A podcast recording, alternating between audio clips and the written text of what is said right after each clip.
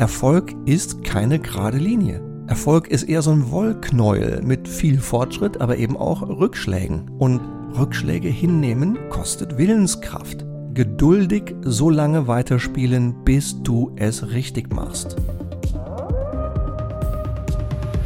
Hallo liebe Leitwölfin, hallo lieber Leitwolf, ganz herzlich willkommen zur heutigen Folge des Leitwolf Podcast. Mein Name ist Stefan Hohmeister und der Leitwolf Podcast soll dazu dienen, dir Tipps zu geben und dir Inspiration zu geben, damit du dich selbst und andere noch erfolgreicher führst. Die heutige Folge liegt mir sehr, sehr am Herzen und zwar aus einem ganz einfachen Grund. Denn diese heutige Folge bringt den Kern guten Führens auf nur zwei Punkte. Sie reduziert den Kern guten Führens auf nur zwei Worte. Ich weiß nicht, wie es dir geht und welche Haltung du zu gutem Führen hast. Ich bedauere es, wenn es fehlt. Ich genieße es, wenn es da ist. Ich genieße gutes Führen, wenn ich sehe, wie Frauen und Männer sich selbst und andere gut führen. Warum? Weil es einfach unfassbar viel Gutes bewirkt. Deswegen halte ich es für so wichtig. Und was ich auch sehr schön finde ist, und von diesen Menschen lerne ich selber gerne, das sind Menschen, die eine Fähigkeit haben, die ich besonders wertvoll finde. Nämlich die Fähigkeit, das Komplexe einfach und das Einfache spannend zu machen. Wie zum Beispiel unser Bundespräsident Hans-Walter Steinmeier es getan hat in einem Moment, in dem ich ihm sehr genau zugehört habe. In seiner Laudatio an das Mainzer Forscherpaar Ugur Shahin und Özlem Türeci. Diese beiden wurden im März 2021 ausgezeichnet. Und zwar für ihren Einsatz im Kampf gegen die Corona-Pandemie und sie wurden mit dem großen Verdienstkreuz mit Stern ausgezeichnet. Dafür, dass sie dafür gesorgt haben, dass der große Durchbruch und ein Impfstoff gegen, den, gegen das Coronavirus gefunden werden konnte. Und in dieser Laudatio an die beiden lobt Steinmeier unter anderem den Mut und die Demut dieser beiden großartigen Forscher. Ein tolles Wortepaar, das auch für mich gutes Führen sehr schön auf einen Kern bringt. Und die zweite Formulierung, die ich sehr gerne selber nutze und über die ich immer wieder gerne nachdenke, wie man gutes Führen ganz kurz und ganz kompakt zusammenfassen kann, kommt aus einem Buch, das mir sehr wertvoll ist. Ähm, das Buch kommt von Jim Collins, er ist der Autor und in seinem exzellenten Buch Good to Great hat er mit seinem tollen Forscherteam über mehrere Jahre hinweg die Frage analysiert, wie machen eigentlich diese Firmen, diese wenigen Firmen, die es schaffen, den Sprung von Good to Great? Wie machen die das? Und um diese Frage zu beantworten, hat dieses Team mehr als 1400 Firmen untersucht. Firmen, die alle börsennotiert sind und die alle gute Leistungen gebracht haben und die gut mit dem großen Markt mitgeschwommen sind. Ein bisschen schlechter oder ein bisschen besser oder mittendrin. Und an einem gewissen Punkt in der Geschichte dieser Unternehmen haben sie plötzlich eine Leistungsexplosion gezeigt. Und diese Leistungsexplosion haben sie für mindestens 15 Jahre am Stück gehalten. Das finde ich auch ein tolles Beispiel für von gut zu exzellent, von good to great. Und konkret definiert haben sie das daran, dass dieses Unternehmen mindestens das Sechsfache an Wachstum produzieren musste, wie vor dem Punkt, an dem plötzlich die Leistungsexplosion stattfand. Und sie mussten diese mindestens Versechsfachung halten über 15 Jahre. Stark. Und tatsächlich haben sie elf Unternehmen gefunden, die ein paar Dinge offensichtlich anders gemacht haben als vorher und anders gemacht haben als diese 1400 anderen Firmen. Insgesamt sind es acht Faktoren, die den Unterschied erklären können. Ja, was machen sie anders? Diese 1400 Links im Körbchen, die gut performen, die laufen mit den großen Märkten mit. Und dann diese elf rechts in dem anderen Körbchen, die plötzlich sechsmal so schnell wachsen, über mehr als 15 Jahre.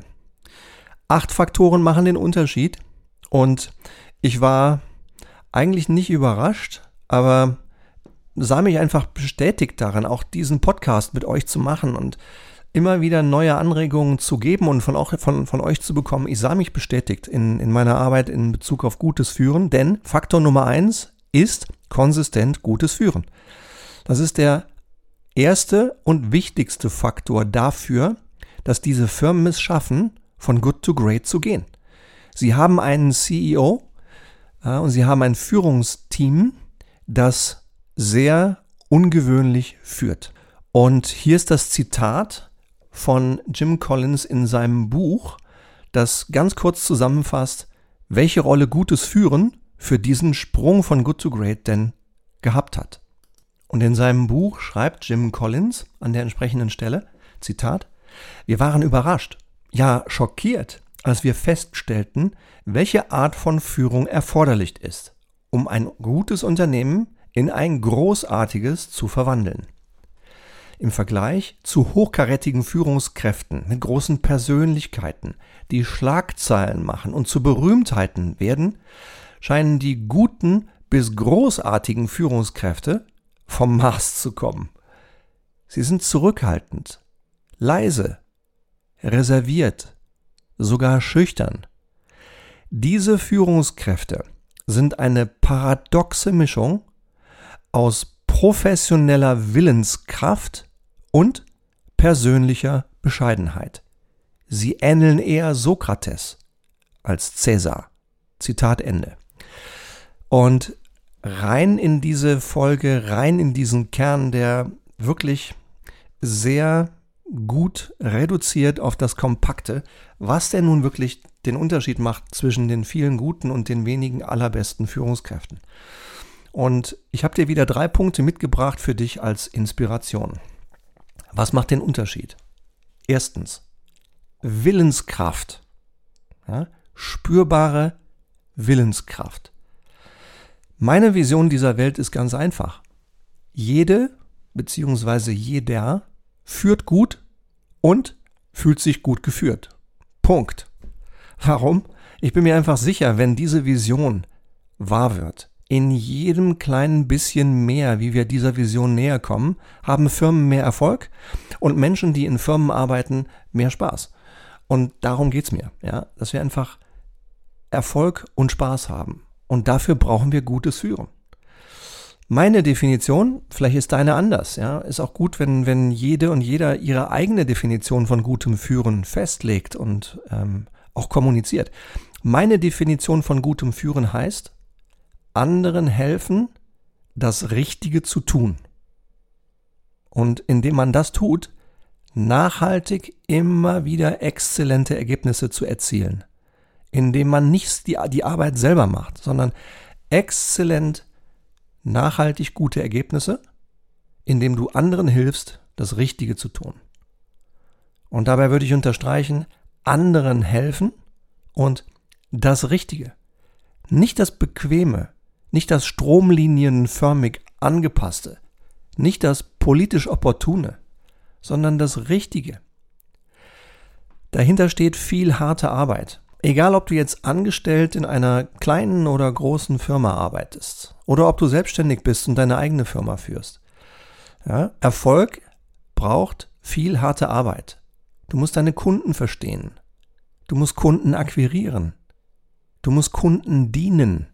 Du musst lernen, Systeme aufbauen, operative Arbeit machen. Zum Erfolg gehört Entscheidungen treffen, gute Entscheidungen treffen. Nicht unbedingt perfekte, weil das dauert viel zu lang und es gibt sowieso nicht, aber gute Entscheidungen treffen. Konflikte proaktiv angehen, um das Richtige auch durchzusetzen. Auch dafür brauchst du Willenskraft. Du brauchst Willenskraft für die viele harte Arbeit, die du tust. Du brauchst Willenskraft für die Entscheidungen, die du entweder selber triffst oder anderen hilfst zu treffen. Du brauchst Willenskraft, um Konflikte proaktiv anzugehen, um das Richtige durchzusetzen. Denn bequemer wäre es, diese Konflikte zu, zu ignorieren und so zu tun, als wären sie nicht da. Das, das ist kurzfristig ganz entspannt, aber mittelfristig schon nicht mehr gut. Du willst ja nicht, nicht verlieren, du willst gewinnen. Und wenn du gewinnen willst, brauchst du Willenskraft. Auch die Willenskraft, Konflikte proaktiv anzugehen. Du musst Stakeholder verstehen und überzeugen. Je größer die Firma, in der du bist, desto größer die Gruppen und desto verschiedener die Interessen der Stakeholder. Du musst sie alle verstehen. Du musst sie alle überzeugen. Auch wenn sie eigentlich etwas komplett anderes wollen als du. Dafür brauchst du Willenskraft. Dann Erfolg. Ja, Erfolg ist keine gerade Linie. Erfolg ist eher so ein Wollknäuel mit viel Fortschritt, aber eben auch Rückschlägen. Und Rückschläge hinnehmen kostet Willenskraft. Ja, und das ist so. Zum Erfolg gehören die Rückschläge. Du musst einfach immer nur einmal mehr wieder aufstehen und dann weitermachen. Und das kostet Kraft. Immer wieder aufstehen. Ja? Und geduldig so lange weiterspielen, bis du es richtig machst. Dann gewinnst du. Und auch dafür brauchst du, mein Tipp Nummer eins, Willenskraft. Tipp Nummer zwei, Bescheidenheit. Bescheidenheit. Und manche glauben vielleicht auf den ersten Blick, ach, diese erfolgreichen Führungskräfte, das sind doch immer die, die vorne im Rampenlicht stehen, ja, die den Scheinwerfer auf sich halten, die alle sehen, die alle bewundern. Ich sage, falsch. Das scheint nur so. Es wird mir immer klarer, auch jetzt in dieser Woche wieder. Ich habe in dieser Woche mit, mit fünf verschiedenen Kunden arbeiten dürfen. Dreimal auf Führung und zweimal auf Strategie. Und im Bereich Führung war es einmal wieder ein Führungsteam in unserem Good to Great Programm, wo es darum geht, ein Führungsteam auf ein ganz neues Niveau zu heben. Es gibt ganz viele Wege, wie Leute, die scheinbar selbstbewusst sind, die vor allen Dingen selbst fokussiert sind, die äh, darauf aus sind, selbst gut auszusehen, die darauf aus sind, dass andere sie anhimmeln, dass andere ihnen zuarbeiten, dass andere ihnen helfen, ja? die ständig darauf aus sind, den Scheinwerfer auf sich selbst zu richten, die irgendwann dabei enttarnt werden, dass sie so tun, als wüssten sie alles, obwohl kein Mensch alles wissen kann. Ja? Das ist eben nicht Bescheidenheit. Das ist Selbstfokussiertheit. Ja? Und davon gibt es eine ganze Menge Führungskräfte nach meiner Beobachtung im Markt. Und diese Führungskräfte werden nie langfristig zu denen gehören, die wirklich good to great machen, die etwas Gutes zu etwas Großartigem machen, weil sie sich selbst und den anderen im Wege stehen mit ihrer Selbstfokussiertheit, mit ihrer Selbstzentriertheit. Das ist eben gerade nicht Bescheidenheit. Davon krass zu unterscheiden, auch wenn das auf den ersten Blick schwer zu sehen ist, sind Menschen, die nicht selbst fokussiert sind, sondern Menschen, die selbstbewusst sind. So selbstbewusst, dass sie es eben nicht brauchen, ständig selbst im Rampenlicht zu stehen. So selbstbewusst, dass sie die Scheinwerfer auf die anderen halten, auf ihre Chefs, auf ihre Mitarbeiter, auf ihre Teammitglieder.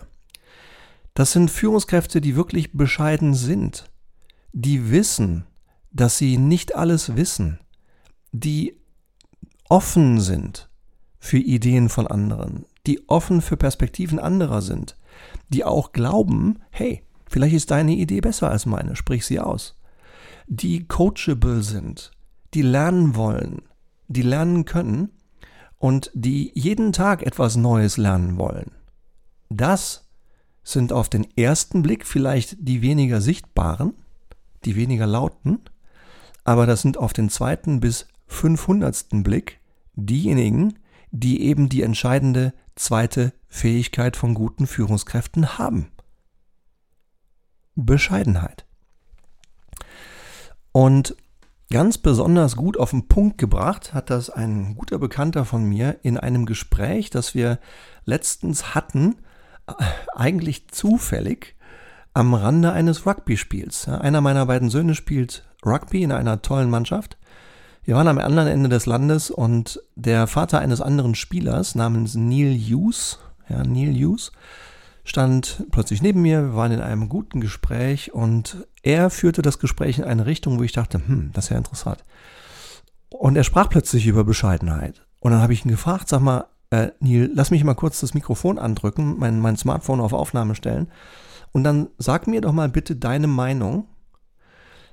Sag das nochmal, was du mir gerade gesagt hast. Sag's, teile es mal mit hier den, der Lightwolf Community, was du gelernt hast ähm, über zwei Männer, die damals beide zur etwa gleichen Zeit, vor über 20 Jahren, in deine große Firma eingetreten sind. Neil ist der Head of EMEA von der Firma Insmed. Insmed ist eine Gesundheitsfirma, die lebenstransformierende Medizin entwickelt und vermarktet für sehr gefährliche und seltene Krankheiten.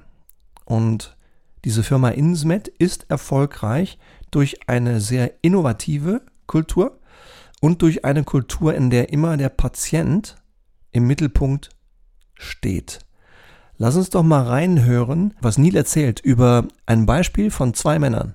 Beide haben eine Top-Ausbildung. Beide kommen von Harvard.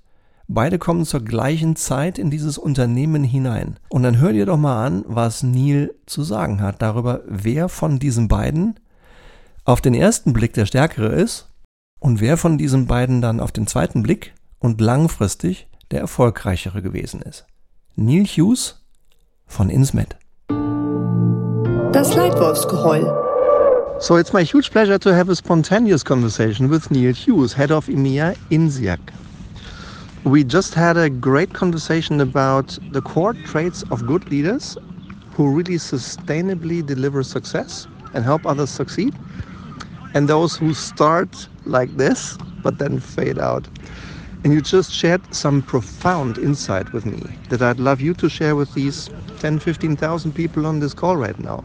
Sure. So, what's the difference? What did you learn about this, this core difference between those leaders that last and leaders that succeed and those that just start and then fade away? So, the, the example that I, I was giving you, Stefan, was, was two individuals who joined a company I was at at the same time. They both came from Harvard MBA, so very well qualified. Uh, and the, the thing that became apparent over time was that one of them had an agenda about himself and was always trying to kind of position himself favorably.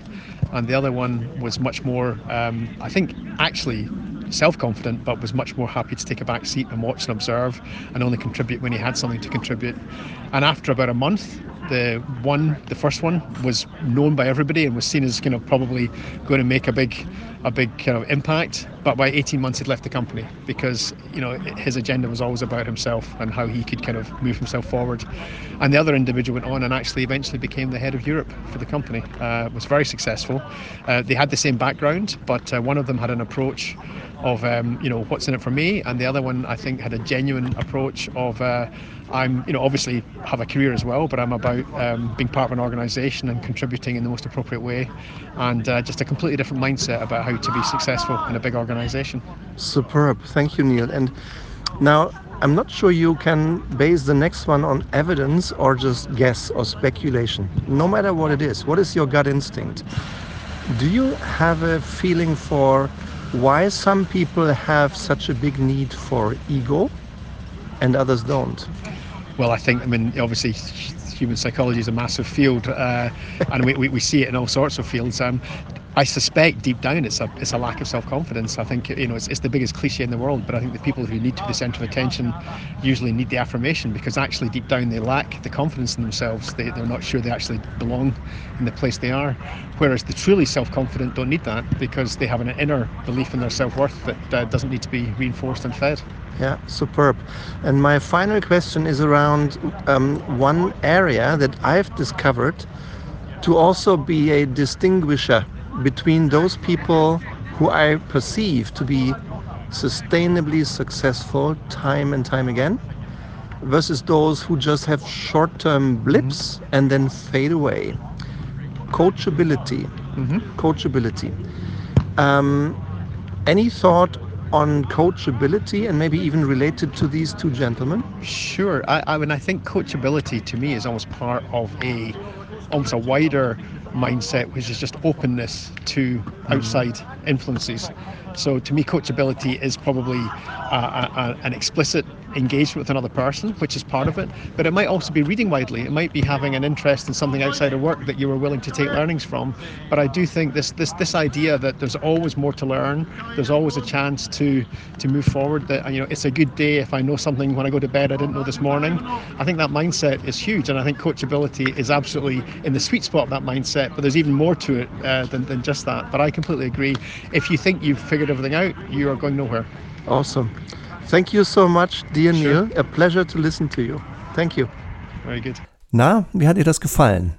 Dieser Kurzbeitrag von Neil. Ich finde den klasse. Ja, ich finde den wirklich klasse, weil er bringt so gut auf den Punkt, dass man schon unterscheiden sollte zwischen dem kurzfristig gut aussehenden, Rampenlicht suchenden, der scheinbar stark ist, und dann dem zweiten bis hundertsten Blick, an dem sich dann zeigt, ob das, was kurzfristig so gut aussieht, auch langfristig so gut wirkt und ob diese Führungskraft mehr auf sich selbst fokussiert ist oder bescheiden ist und mehr auf den Erfolg der anderen schaut. Fand ich eine tolle Aussage von Nils. Schön, dass er hier im Leitwolf Podcast mit dabei war. Und vielleicht noch eine weitere Anmerkung ähm, zu diesem Thema Bescheidenheit. Ich glaube, für Bescheidenheit braucht man Selbstbewusstsein, sehe ich genau wie Neil. Und zwar das Selbstbewusstsein, nicht ständig auf Anerkennung von außen angewiesen zu sein. In dem Moment, wo man das nämlich nicht mehr ist, kann man entspannt loslassen. Und in dem Moment weiß man, hey, ich bin gut so, wie ich bin. Ich mache meinen Beitrag. Und das Wichtigste ist, dass das Unternehmen wächst. Jetzt lass uns mal die Leute nach vorne stellen, die das am besten können. Und das sind eben oft die anderen und nicht die Führungskraft selbst. Oder um es nochmal mit einem Satz auch zu sagen, mit einem Zitat des ehemaligen amerikanischen Präsidenten Harry S. Truman. Er sagte, Zitat, Du kannst im Leben alles erreichen. Vorausgesetzt, du kümmerst dich nicht darum, wer die Anerkennung bekommt. Zitat Ende. Finde ich auch cool. Ähm, eine interessante Perspektive, die sehr gut reinpasst zu, zu, den Gedanken von Neil und zu dem Gedanken der Bescheidenheit, der so entscheidend ist für gutes Führen. Also Impuls und Inspiration Nummer zwei für dich. Gutes Führen, wirklich gutes Führen, Bescheidenheit. Und mein dritter Tipp für heute, stärke den Mut, hege und pflege Bescheidenheit. Ich glaube, wie Neil und wie Harry Truman, wenn ich diese mittlerweile 8000 Führungskräfte, mit denen ich in den letzten neun Jahren arbeiten durfte, Egal ob in Strategieprojekten, Strategietrainings, ähm, Leadership-Teams oder Leitwolf-Programmen oder auch in Einzelcoachings, zum Teil über ein ganzes Jahr. Ich habe in diesen 8000 Menschen tatsächlich auch dieses Muster gesehen und ich bemühe mich darum, so viel wie möglich dieser Menschen zu folgen. Es ist tatsächlich so, diejenigen, die die Mischung aus Willenskraft und Bescheidenheit am stärksten haben, sind auch die, die am erfolgreichsten sind. Und ich glaube, dass beides, Willenskraft, das Richtige zu tun und das Richtige durchzusetzen und auch Bescheidenheit, die brauchen Mut und Selbstvertrauen. Und Mut ist ein Muskel. Ja? Stärke diesen Mutmuskel in dir selbst. Stärke den Mutmuskel der Menschen um dich herum.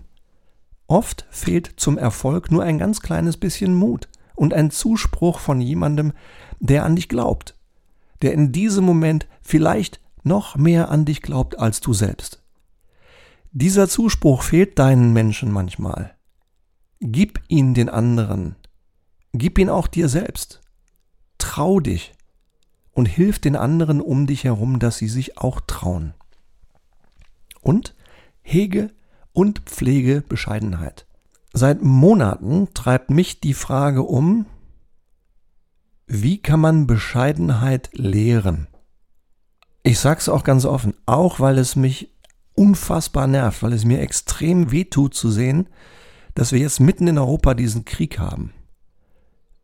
Der hat mit Sicherheit mit vielen Dingen zu tun, aber auch damit, dass ein Mann offensichtlich sehr stark auf sich ausgerichtet ist, sehr stark darauf ausgerichtet ist, wie er dasteht in der Geschichte und das finde ich einfach fürchterlich. Deswegen, das hat auch noch ganz andere Dimensionen, dieses Thema. Und deswegen finde ich es so wichtig, klar zu werden, hey, wie kann man denn eigentlich Bescheidenheit nicht nur in sich selbst entwickeln, sondern auch in den Menschen um einen herum? Wie kann man Bescheidenheit lehren? Und ich habe dazu in den letzten Monaten zwei, also viele Gespräche gehabt und zwei, die mir besonders im Kopf geblieben sind. Das eine war mit einem sehr guten Lehrer. Ich habe ihn gefragt, was würden Sie denn tun? Wie, wie, Sie sind Lehrer. Sie sprechen selbst gerade über Bescheidenheit. Wie kann man Bescheidenheit lehren? Und zweitens, ich habe die von mir sehr geschätzte Kim Pullman, das ist die Frau von Paul Pullman. Äh, mit Paul darf ich immer mal wieder arbeiten, jetzt mit Kim auch. Ich, ich liebe ihr Buch Imaginal Cells zur Transformation. Ich habe Kim in einem meiner Gespräche neulich mit ihr gefragt, sag mal Kim, auch du hast ja schon viel gesehen und viel gelernt. Ähm, du hast hm, tolle Veröffentlichungen gemacht und hast einen tollen roten Faden, nämlich Respekt. Und der ist sehr, sehr nah dran an Bescheidenheit. Kim, wie lehrst du denn Bescheidenheit? Ja, und beide haben dann unabhängig voneinander geantwortet, boah, echt schwierig. Ähm, schwer in einem Mal das so zu lehren, dass plötzlich der andere den Schalter umlegt. Vielleicht unmöglich. Aber vielleicht ist es möglich, Bescheidenheit vorzuleben, Bescheidenheit als gutes Vorbild vorzuleben und dann wie ein zartes, wertvolles, junges, kleines Pflänzchen zu hegen und zu pflegen. Und das glaube ich auch. Ich glaube, das geht. Ich glaube, es ist möglich, auf diese Art und Weise eine Kultur zu fördern, die Erfolg, Glück und gutes Führen bringt. Durch Willenskraft und Bescheidenheit und eben auch durch Bescheidenheit. Und deswegen Tipp Nummer drei, stärke den Mut. Stärke deinen eigenen und auch den Mut der Menschen um dich herum. Und dann hege und pflege Bescheidenheit. Denn Menschen brauchen zwei Dinge, um richtig gut zu führen. Willenskraft und Bescheidenheit. Übrigens, wenn dich das interessiert, wenn auch du für dich lernen willst, mit deinem Team oder mit deiner Gruppe, wie ihr in eurer Gruppe mehr Willenskraft und mehr Bescheidenheit lernt, wie ihr das anwendet, wie ihr es tut, wie ihr untereinander zu einer Lerngruppe werdet und immer besser werdet. Ja, wir haben zwei fantastische Programme, die wir zurzeit immer häufiger erleben dürfen, weil sie von Kunden sehr gemocht werden und es spricht sich rum. Ja, das eine ist ein, ein Leitwolf-Programm, da geht es ums individuelle Führen. Ja, ich habe gerade vor zwei Wochen das in München mit äh, neun wunderbaren Münchner Führungskräften gemacht. Ich werde morgen früh nach Frankfurt reisen, darf es dann mit elf CEOs machen, die alle in einem Investmentfund drin sind und gemeinsam ähm, für drei Tage in diesem Leitwolf-Programm lernen, wie sie selbst noch stärker führen. Ähm, und das zweite Programm heißt Good to Great. Da geht es um die Transformation von Teams, häufig um die Transformation von Führungsteams. Und auch dort habe ich es wieder gemerkt, wenn Menschen dann im Feedback sagen, hey, also dieses Üben hier von diesen einfachen Dingen und in diesen kleinen Gruppen und mit diesem Team, Stefan, es hat mir echt ein bisschen mehr Selbstvertrauen gegeben. Das hat mir ein bisschen mehr Mut gegeben. Und wenn auch du das erleben willst mit deinem Team, mit deiner Firma, dann melde dich bei mir. Schreib mir eine E-Mail, äh, komm über LinkedIn, melde dich über irgendeinen der Kanäle, buch dir über Calendly gerne einen Gesprächstermin mit mir. Dann haben wir einfach mal 25, 30 Minuten One-on-One -on -one und wir äh, tauschen uns mal darüber aus, was dein Problem ist. Vielleicht können wir ja schon im Gespräch beginnen, dein Problem zu lösen. Kostenlos. Wenn du willst, komm rein, buch dir deinen Termin. Also, zusammengefasst. Was sind die entscheidenden Fähigkeiten einer Führungskraft? Was sind die Tipps, um diese Dinge zu etablieren? Drei Stück. Erstens Willenskraft. Zweitens Bescheidenheit. Und drittens stärke den Mut, hege und pflege Bescheidenheit. Ja, liebe Leitwölfin, lieber Leitwolf, wir sind schon wieder am Ende des Leitwolf-Podcasts angekommen. Ich hoffe, er hat dir gefallen. Ich hoffe, hier war mindestens eine Anregung, eine Inspiration, die es sich lohnt zu handeln.